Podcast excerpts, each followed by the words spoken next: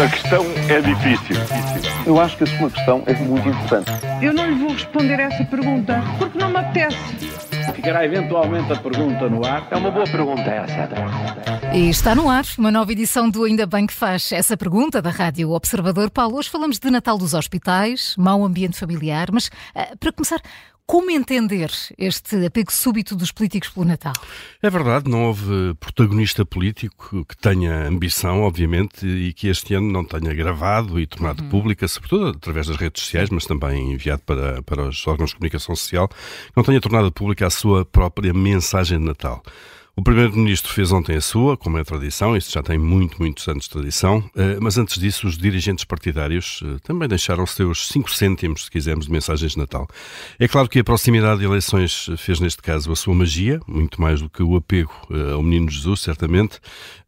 A vida eleitoral não está fácil e não se podem, obviamente, desprezar oportunidades para aparecer nas televisões, nos telemóveis, nos computadores dos eleitores. Portanto, foram boas festas para todos, claramente. Pois é. Mas, Paulo, este este terá sido um Natal tenso na família presidencial.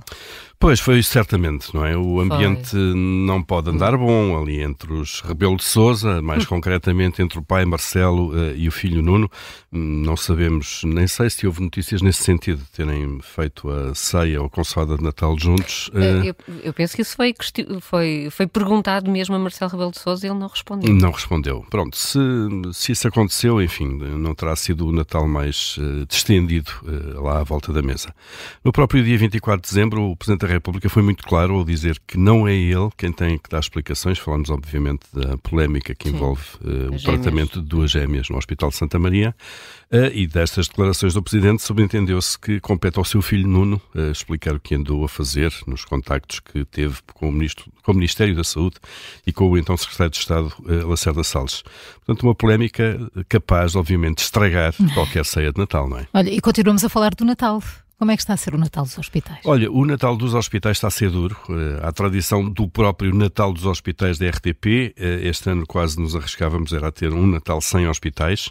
Em algumas regiões isso foi mesmo verdade em relação a algumas especialidades, eh, nas urgências, claro, e esta semana não vai ser melhor. O Serviço Nacional de Saúde vai ter esta semana 38 unidades com urgências a funcionar com limitações Basicamente andamos nisto, não é? Uma gestão à semana uh, e com necessidade de consultar uma lista que está meio perdida no site do SNS uh, para saber onde recorrer em caso de urgência. Vamos ver, vamos esperar, ter esperança que o próximo Natal dos hospitais seja melhor.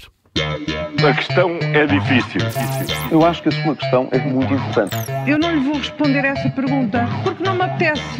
Ficará eventualmente a pergunta no ar. É uma boa pergunta essa.